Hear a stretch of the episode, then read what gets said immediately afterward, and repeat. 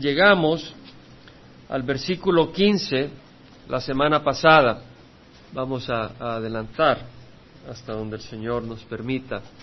Este es el tiempo en que Israel está dividido en dos imperios, el reino norte de Israel y el reino de Judá. Y sabemos que la tribu de Benjamín se unió con la tribu de Judá. Había división, el imperio del sur, o sea, el imperio de Judá, estaba al principio bajo el reinado de Roboam, hijo de Salomón, y Jeroboam, eh, que reinaba sobre el imperio de Israel. Fue cuando se dividió el reino, cuando murió Salomón y Roboam tomó el reino, eh, ahí fue esa división, ya lo hemos estudiado. Roboam empezó bien por tres años mientras afianzaba el reino, mientras fortalecía las ciudades de Judá. Él fue fiel al Señor. Pero después se lanzó a la idolatría. De manera que en el quinto año el Señor envió un opresor, al faraón de Egipto, a Sisac.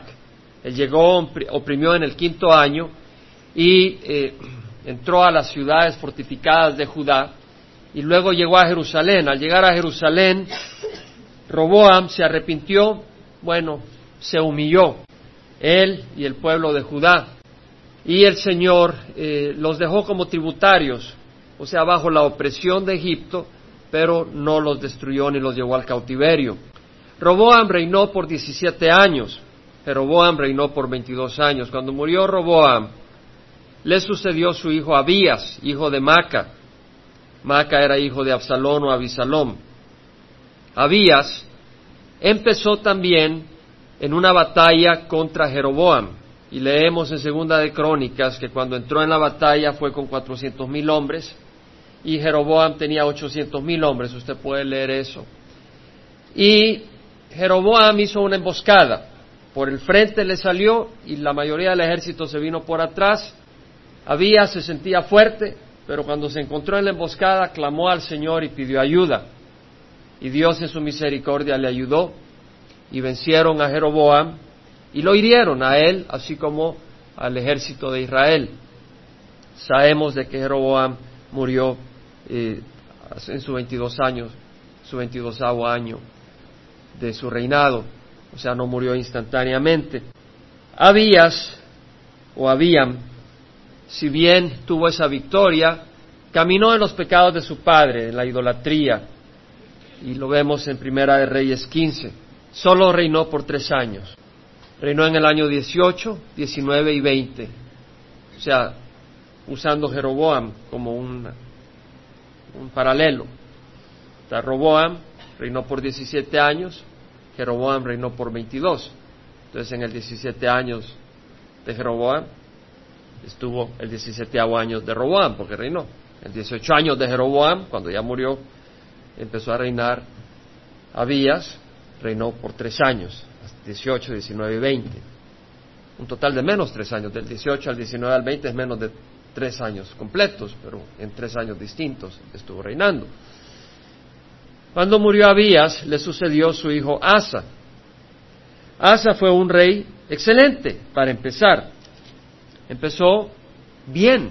La palabra del Señor dice que él caminó recto ante los ojos de Jehová como David su padre. Eso lo vimos en Primera de Reyes 15:11. Y vimos cómo expulsó de la tierra a los sodomitas de cultos paganos. Los sodomitas eran homosexuales, sacerdotes homosexuales, hacían eh, ritos inmorales y eso eran sus ritos religiosos de fertilidad para la tierra, para el vientre de la madre. Quitó todos los ídolos que sus padres habían hecho. Dice que, bueno, ya leímos sobre eso. Ahora yo quisiera que me acompañara a Segunda de Crónicas, capítulo 14, que cubre con un poco más de detalle. Y leímos sobre eso el domingo pasado, cómo Abías eh, reinó, perdón, cómo Asa, Asa, este es el hijo de Abías, reinó. Y él reinó por 41 años, porque fue un buen rey, y Dios lo prosperó. Reinó en su lugar Asa y en el lugar de Abías y el país estuvo en paz por diez años durante sus días. Es posible que al principio tuvo batallas con Jeroboam, dos años más, y luego con, con, otros, con otros. y luego tuvo diez años de paz. O es posible que empezaron los diez años de paz al principio. El texto no nos dice, lo que sí sabemos es de que hizo lo bueno y lo recto ante el Señor y Dios le dio diez años de paz.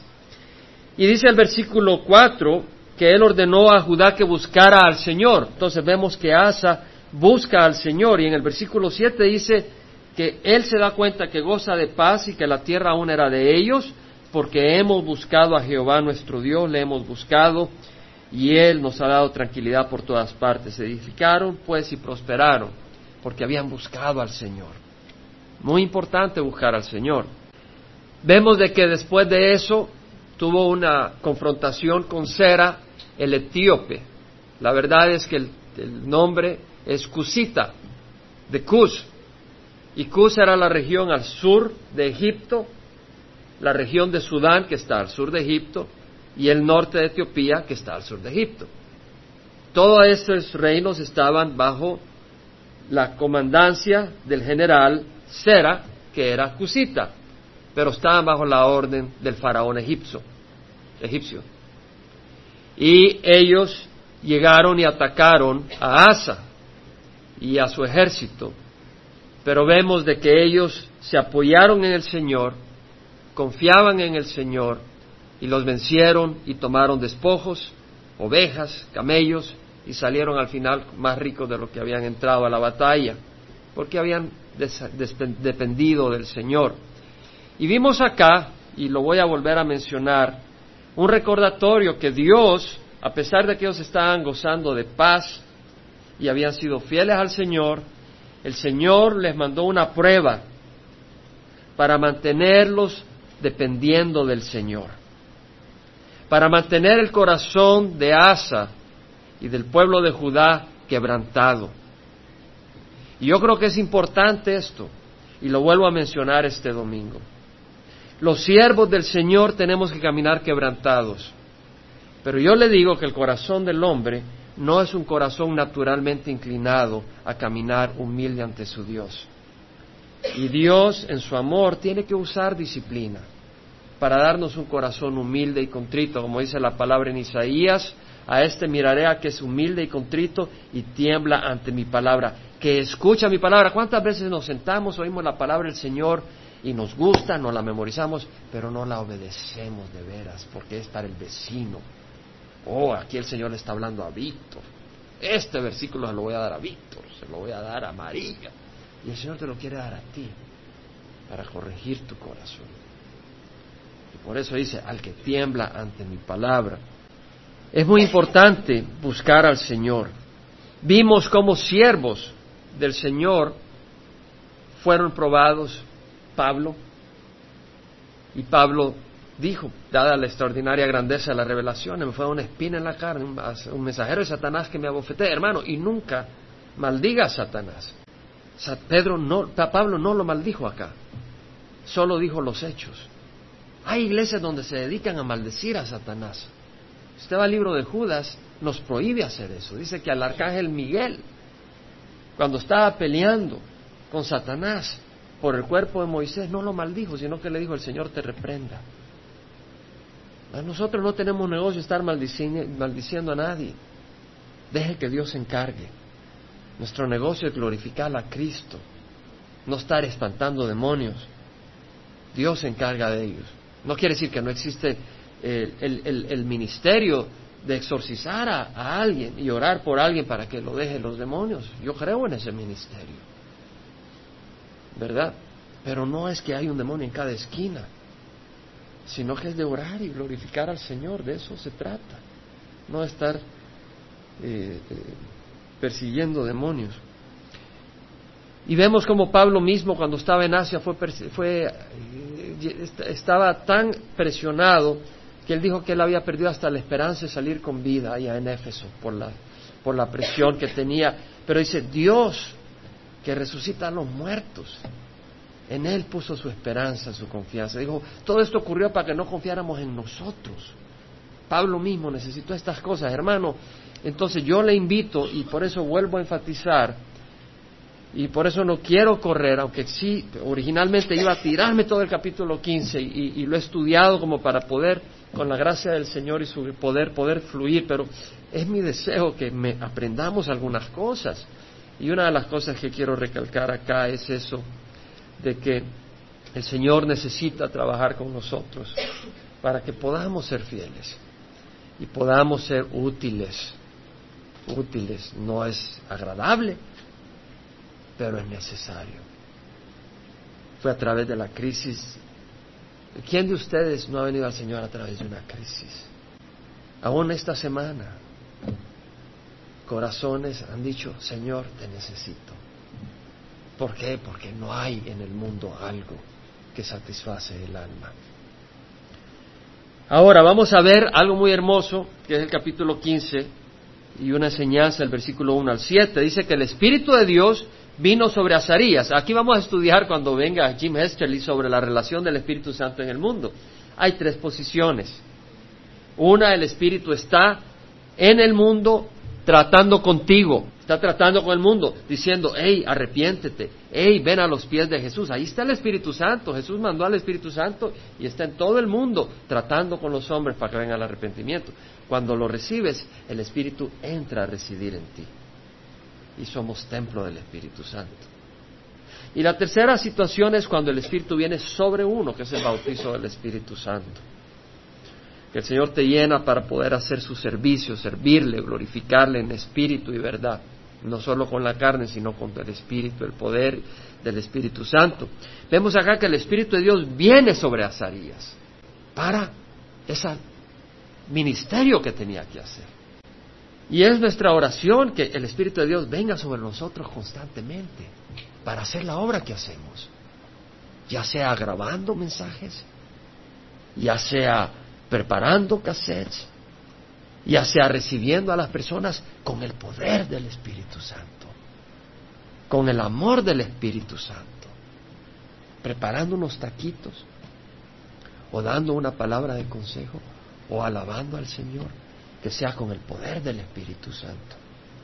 Y vemos que el Espíritu de Dios vino sobre Azarías, hijo de Obed, Oded, y salió al encuentro de Asa. Vemos que este hombre viene obediente a, Dios y le dice, oídme Asa y todo Judá y Benjamín. Eh, Jehová estará con vosotros mientras vosotros estéis con él. Y si le buscáis, se dejará encontrar por vosotros, pero si le abandonáis, os abandonará. Muy consecuente con lo que dice el Antiguo Testamento. Si tú buscas al Dios, Dios te va a permitir que lo encuentres. Pero si tú le abandonas, hey, algunos dicen, bueno, Dios es fiel. Sí, Dios es fiel. Pero si tú lo abandonas, el que Él no te abandone no tiene que ver con fidelidad. Dios no te puede forzar a una relación con Él.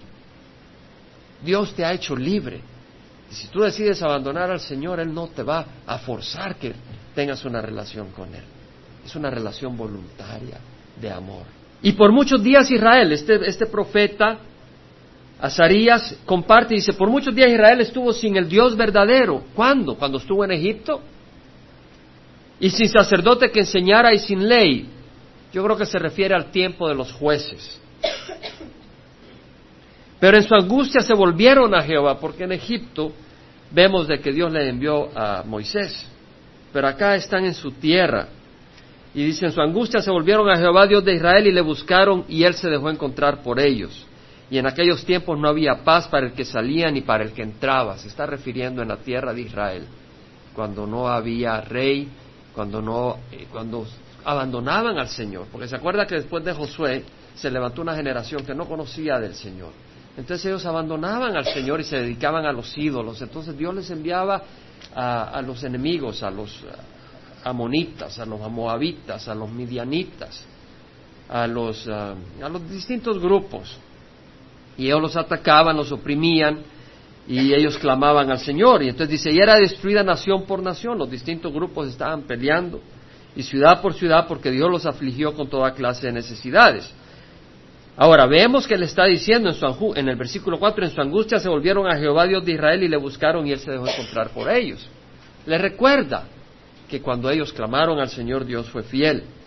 Ahora les dice, versículo 7, mas vosotros esforzaos y no desmayéis porque hay recompensa por vuestra obra.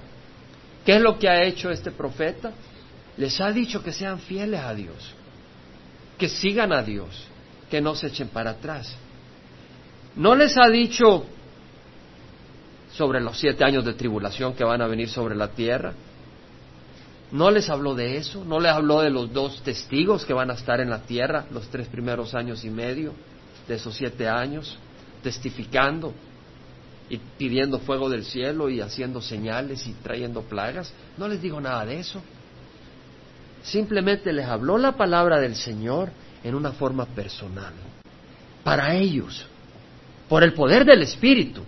No era simplemente una enseñanza intelectual, sino que el Espíritu había levantado a Zarías para hablarles en forma personal, de manera que cuando ellos lo oyeron, ellos sabían que esa palabra era para ellos.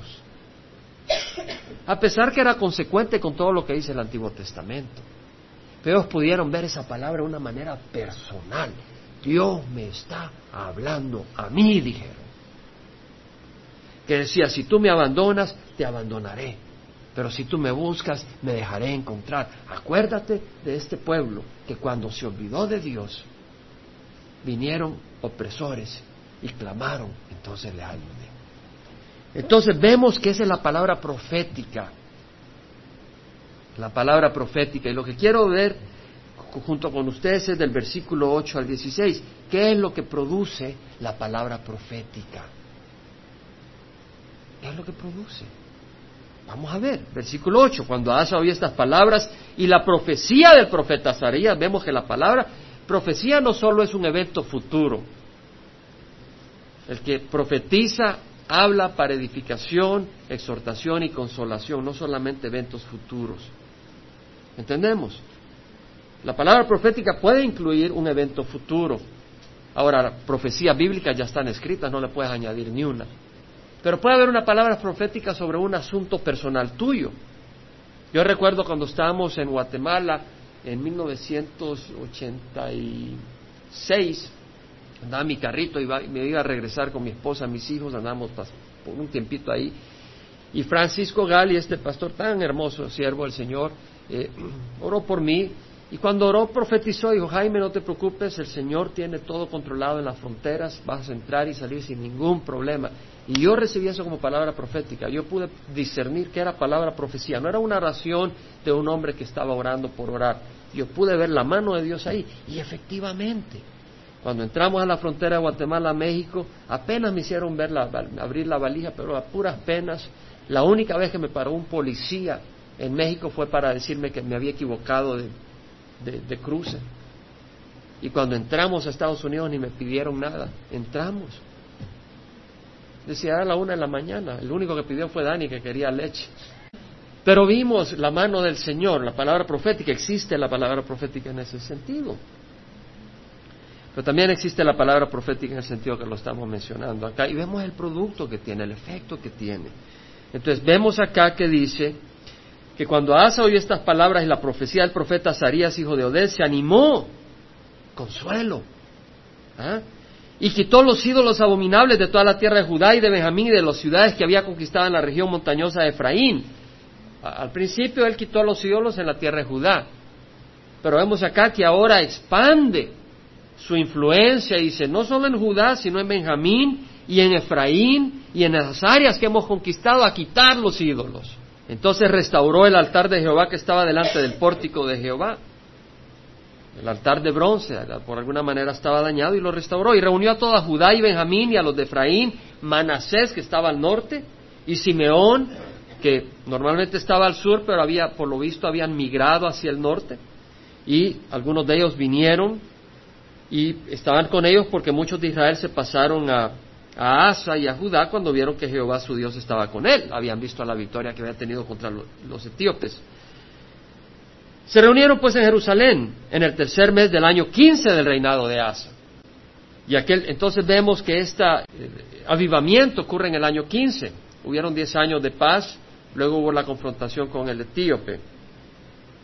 Y ahora vemos en el año 15 es posible que la confrontación con el etíope fue cabal antes del año 15, en ese tiempo, y que esos cuatro o cinco años hubo algunas eh, peleas O al principio fueron las peleas los primeros cuatro o cinco años, luego los diez años de paz y en el quinceavo año, después de la victoria, viene la palabra profética y viene el avivamiento.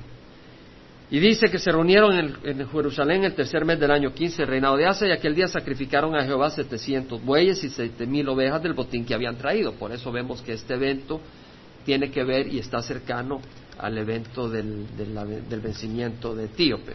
Por eso lo pongo junto acá. Ahora, e hicieron pacto para buscar a Jehová, Dios de sus padres, con todo su corazón y con toda su alma. Buscar al Señor.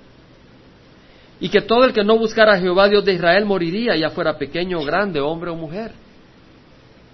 Además lo juraron a Jehová con gran voz, con gritos, con trompetas y con cuernos, y todo Judá se alegró en cuanto al juramento, porque habían jurado de todo corazón y le habían buscado sinceramente. Vemos de nuevo, de nuevo, de nuevo y ahora recuerdo fue René el que estaba orando de, buscar al Señor en la reunión que tuvimos los ancianos antes.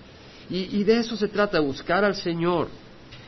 Vemos acá que dice, le juraron con gran voz y todo Judá se alegró porque habían jurado de todo corazón y le habían buscado sinceramente y él se dejó encontrar por ellos y Jehová les dio tranquilidad por todas partes. El buscar al Señor. Entonces, eh, quiero mencionar, y el tiempo, y él también puso a Maca, su madre, era su abuela de ser madre, porque ella había hecho una horrible imagen de acera y Asa derribó la origen imagen, la horrible imagen, la hizo pedazos y la quemó junto al torrente Cedrón. Pero los lugares altos no fueron quitados de Israel, sin embargo el corazón de Asa fue intachable todos sus días. Vemos anteriormente que había quitado los lugares altos de Judá. Probablemente acá lo que quiere decir es que ese esfuerzo no alcanzó las otras áreas de Israel que bajaron al dominio, estaban bajo el dominio de Asa. Y trajo a la casa de Dios las cosas consagradas por sus padres y sus propias cosas consagradas, plata, oro y utensilios. Quiero mencionar dos cosas acá, hermanos, dos áreas. Una, la necesidad de buscar al Señor. Ellos ya habían buscado al Señor al principio y vemos que el profeta viene y le dice, hay que buscar al Señor. Lo que quiere decir, hermanos, es que no solo quiere decir cuando recibimos al Señor ya lo busqué, ya lo encontré. Debemos de buscar continuamente al Señor. Es un proceso continuo. Tú no puedes decir, yo ya encontré al Señor, sí tú lo has encontrado, pero debemos de estar continuamente buscando la voluntad del Señor. Eso es buscar al Señor. Jesucristo mismo dijo, yo no puedo hacer nada por iniciativa mía. No solo cuando nació, Dijo, yo no puedo hacer nada por iniciativa mía, como oigo juzgo y mi juicio es justo, y mi juicio es justo porque no busco mi voluntad, sino la voluntad del Padre que me envió. Es decir, Jesús constantemente estaba buscando la voluntad del Padre. Entonces nosotros debemos de estar constantemente buscando la voluntad del Padre. Constantemente. Y eso es buscar al Señor constantemente. Es cuestión de permanecer en ese proceso. Y lo vemos en Juan 15, cuando el Señor dice, yo soy la vid verdadera, mi Padre es el viñador. Todo sarmiento que no da fruto en mí, lo quita. Y al que da fruto, lo poda para que dé más fruto. Entonces tú puedes estar dando fruto. Y viene el Señor y corta la canción que, de adoración con que estábamos cantando. Seguirte a ti sé que no es fácil, nos guiaba Laura. ¿Por qué? Porque a veces es difícil porque el Señor poda. Pero poda y dice, pero estoy dando fruto, pero Él va a podar, porque quiere dar más fruto. Quiere ver esa rama llena de fruto. Y Él va a podar. Y dice, hey, permaneced en mí y yo en vosotros, como el sarmiento no puede dar fruto por sí mismo, si no permanece en la vid. Si ustedes no permanecen en mí y yo en ustedes, no pueden dar fruto. Yo soy la vid, vosotros los sarmientos. El que permanece en mí y yo en él, se da mucho fruto. Tenemos que permanecer continuamente. Entonces, nos volvemos a la conversación que teníamos el martes, que no se trata de que se pierde o no se pierde la salvación, se trata de permanecer en el Señor, punto. Permanece en el Señor. Y ya deja de entrar en tantas discusiones intelectuales, permanece en el Señor. De eso se trata. Entonces es muy importante. Y luego recordemos, que en la exhortación del profeta le dice, en el versículo 7 del capítulo 15, esforzados y no desmayéis porque hay recompensa para vuestras obras, para vuestra obra. Hay recompensa, no desmayéis. Y es importante en Hebreos 6, 10, el Señor nos recuerda que Dios no es injusto para olvidarse de vuestra amor y de vuestra obra por amor a su nombre. Pueden acompañarme, Hebreos. Es un versículo muy hermoso. 6, 10. Dios no es injusto como para olvidarse de vuestra obra y del amor que habéis mostrado hacia su nombre, habiendo servido y sirviendo a los santos. Dios no es injusto. Cuando tú traes tus snacks, estás sirviendo a los santos. Cuando tú le das un raite a alguien, estás sirviendo a los santos. Cuando tú saludas con amor a alguien porque es un siervo de Dios, una sierva, es una hija de Dios, estás sirviendo a los santos porque un saludo sincero y afectuoso es como agua refrescante en este mundo. Frío, egocéntrico. La otra cosa que quiero mencionar es que el avivamiento no lo produjeron saltos en una iglesia, ni gritos, ni el don de lenguas, que es un don que Dios ha dado en estos tiempos, ni profecía futura. Fue la palabra profética en el sentido de exhortación bíblica por el Espíritu en forma directa a los siervos de Dios. ¿Y qué produjo? Una reforma. Salomón se tiró a la idolatría, Roboam se tiró a la idolatría, Abías se tiró a la idolatría, Asa, tataranieto de David, él hace una reforma debido a la palabra profética, la palabra del Señor. Entonces, eh, como dice 1 Corintios 14, 1, 6, y lo pueden leer, pero solo le voy a mencionar, de que Pablo dice claramente que el que habla en lenguas se edifica a sí mismo, pero no edifica a los demás, porque glorifica a Dios y le da gracias a Dios, pero nadie entiende a menos que haya alguien que interprete. Entonces él dice, yo preferiría, yo quisiera que todos hablaran en lenguas como, como yo, yo hablo mucho en lenguas, yo quisiera que todos hablaran en lenguas, pero prefiero que profeticen, porque el, el que profetiza le habla a los hombres para edificación, exhortación y consuelo. Entonces dice, desead ardientemente los dones espirituales, sobre todo el que profeticéis. Entonces el Señor habla de ese deseo del don de profecía. Ahora es interesante, para aquellos que dicen de que el don de lenguas es el, es el símbolo necesario como evidencia del bautizo del Espíritu Santo, si eso fuera el caso, Pablo no diría, como dice en Primera de Corintios, Primera de Corintios 14, 5 dice, yo quisiera que todos hablaran en lenguas, pero aún más que profetizarais. Yo quisiera que todos hablaras en lenguas. Si el hablar en lenguas fuera el don que representa y es exclusivamente necesario para mostrar que uno ha recibido el Espíritu Santo, Pablo no diría yo quisiera que todos hablaran en lenguas, él diría yo quisiera que todos hubieran recibido el bautizo del Espíritu Santo. Porque eso es más importante. Si el don de lenguas es una manifestación de la llenura del Espíritu Santo, Pablo diría, yo quisiera que todos han recibido el bautismo del Espíritu Santo. Pero no dice, yo quisiera que todos profetizaran. Que todos hablaran en lenguas, pero más que nada que todos profetizaran. Vamos a continuar. Capítulo 15, Primera de Reyes. Vamos a aprovechar, dado que el Señor nos está dando el favor y rogar su paciencia. En el versículo 16 dice que hubo guerra entre Asa y Baasa, rey de Israel, todos sus días. Y Baasa, rey de Israel, subió contra Judá y fortificó Ramá para prevenir que nadie saliera o entrara en Judá de Asa, en ayuda de Asa, rey de Judá. Eh, segunda de Crónicas dice que esto ocurre en el año 35. Pero no puede ser el año 35 de Asa. Es un error del cronista.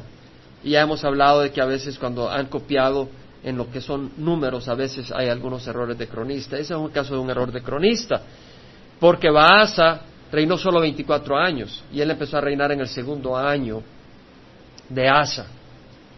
Entonces, Baasa murió en el año 26 de Asa, entonces no podía haber ocurrido esta confrontación en el año 36, de acuerdo a Segunda Crónicas al último verso del Segunda Crónicas 15, el primer verso de Segunda Crónicas 16.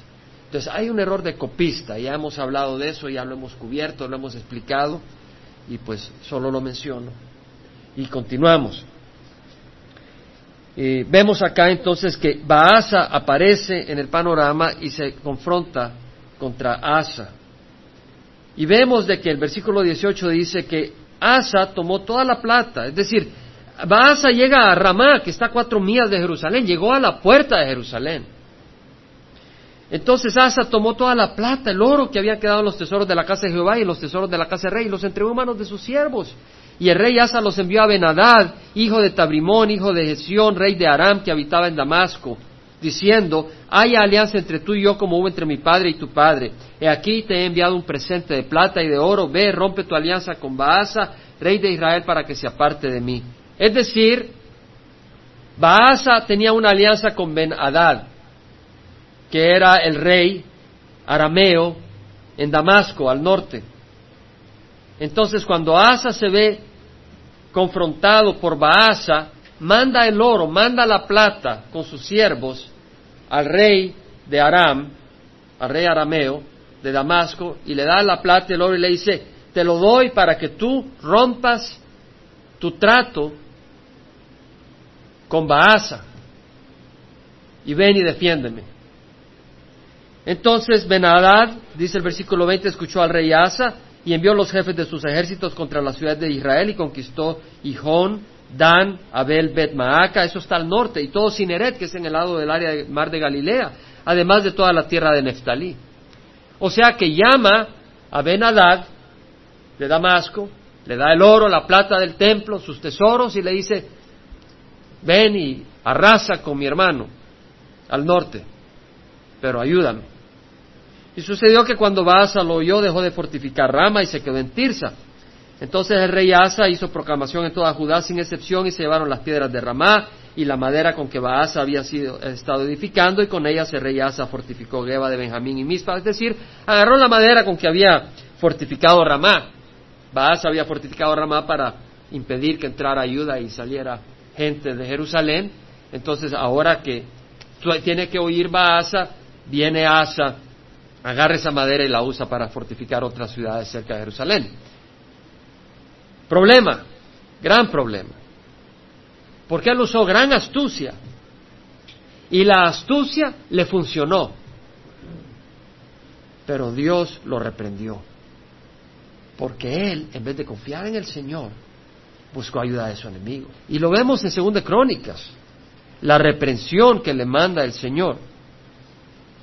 Segunda Crónicas 16, versículo 7, dice que en el tiempo, en ese tiempo el vidente Anani, es decir, ese siervo profético, que ve las cosas de Dios, vidente, con que se mencionaba, vino a Asa, rey de Judá, y le dijo, por cuanto te has apoyado en el rey de Aram y no te has apoyado en Jehová tu Dios, por eso el ejército del rey de Aram ha escapado de tu mano.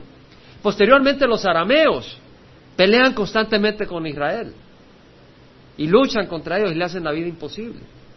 No eran los etíopes y los libios un ejército numeroso con muchísimos carros y hombres de caballo, sin embargo, porque te apoyaste en Jehová, Él lo entregó en tu mano. Porque los ojos de Jehová recorren toda la tierra para fortalecer a aquellos cuyo corazón es completamente suyo. Tú has obrado neciamente en esto, ciertamente desde ahora habrá guerra contra ti. Hermanos, cuidado cuando estamos caminando con el Señor que empezamos a buscar ayuda del mundo. Y entendamos qué quiere decir eso. No quiere decir que si te enferma no puede ir donde el médico, pero vamos a entender qué significa. Vemos que él buscó ayuda de su enemigo, él no tenía, Dios le había prometido con pocos destruir muchos, tanto que simplemente se arrodillaran a él y fueran fieles a él y confiaran en él. Pero ellos en vez de confiar en el Señor usaron sus astucias. Y nosotros podemos usar nuestras astucias para asegurar nuestro bienestar en este mundo, en lugar de confiar en el Señor. Dice que Asa se irritó contra el vidente y lo metió en la cárcel, porque le había dicho la palabra del Señor. Hermanos, todos nosotros debemos de mantenernos sensibles a la reprensión. Todos. Yo lo hago. Estoy sensible. Y espero que ustedes lo sean. Si alguien viene y te dice, pero ten el corazón de hacerlo. Porque para eso Dios nos pone en el camino.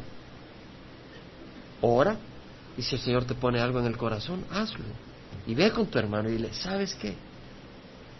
Mira, pienso acá, ¿qué piensas? Y deja que el Señor te hable. Pero es necesario que seamos sensibles a la reprensión del Señor. Asa no lo fue, se enojó contra el vidente, lo metió en la cárcel y se enojó. Muchas veces vemos acá también al vidente que sufre por hacer el bien. El vidente está haciendo el bien y está sufriendo. Sufre en la cárcel. Al siervo del Señor se le ha prometido persecución. A la sierva del Señor. Aquella persona que quiere vivir piadosamente. No estoy diciendo al que quiere vivir cómodo en la sociedad religiosa. Tú puedes estar aquí en Estados Unidos y sufrir persecución. De hecho, tú vas a estar en Estados Unidos y vas a sufrir persecución si quieres vivir piadosamente. Pero si solo quieres encajar al juego religioso, tú puedes venir a la iglesia, hacer lo que te da la gana y no sufrir ninguna persecución. Pero un versículo importante para aquellos que están sufriendo por el Evangelio, apúntalo. Porque persecución puede venir de distintos colores y de distintos ángulos. No siempre viene con una arco y flecha. Pero tú puedes sufrir de distintos ángulos por estar buscando la voluntad del Señor. Apunta este versículo porque es muy importante. 1 Pedro 4, 16. El que sufre como cristiano, que no se avergüence, sino que como tal glorifique a su Dios. Yo sé que acá hay personas que están sufriendo por ser cristianos. Hay personas que están sufriendo por seguir a Cristo. Y te quiero decir a ti que muchas veces has caminado avergonzado, avergonzada.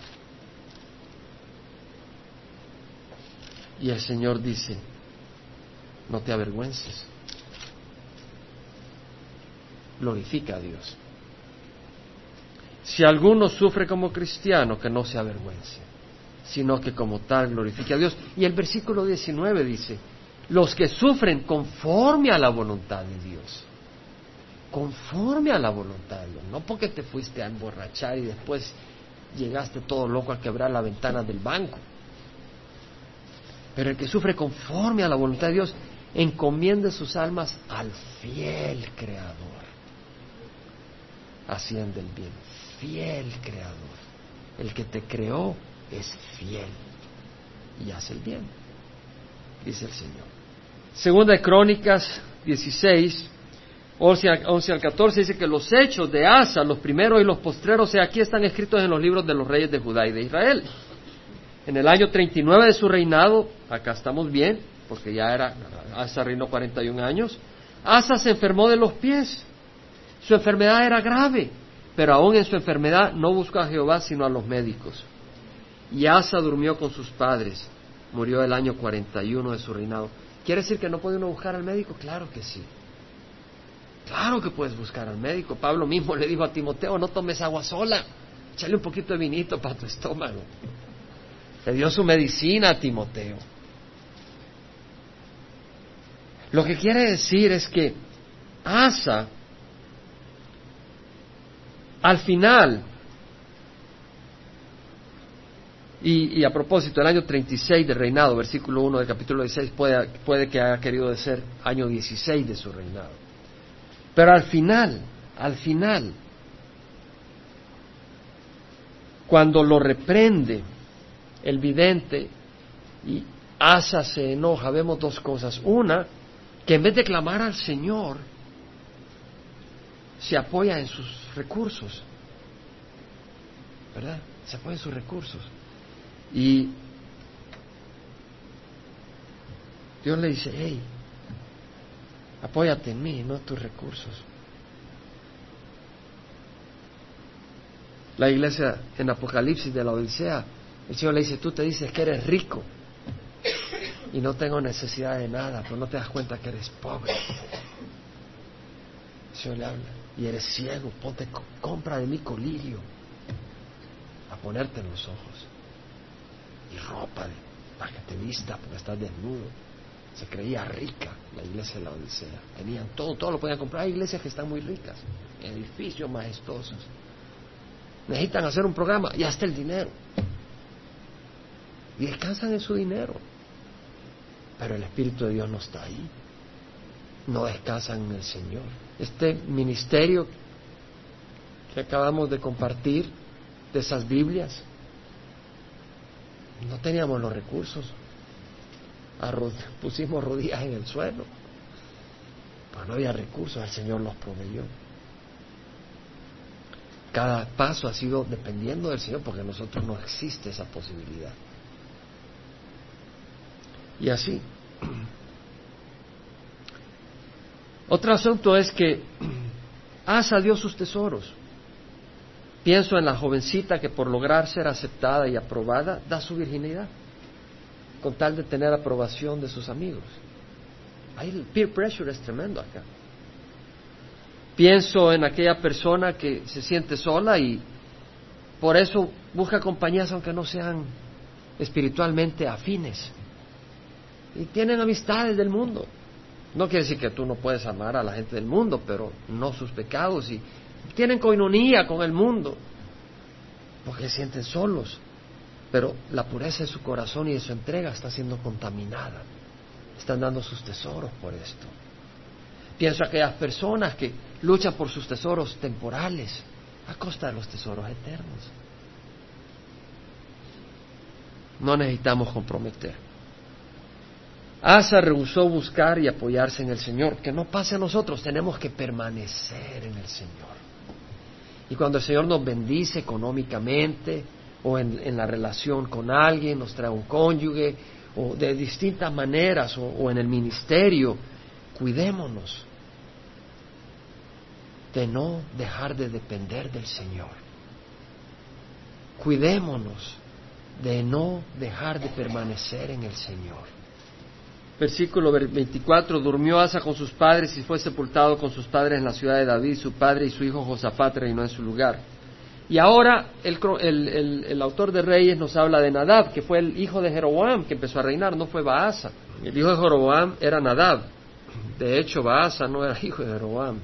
Creo que mencioné que era hijo de Jeroboam. Espero que no haya dicho que era hijo de Jeroboam.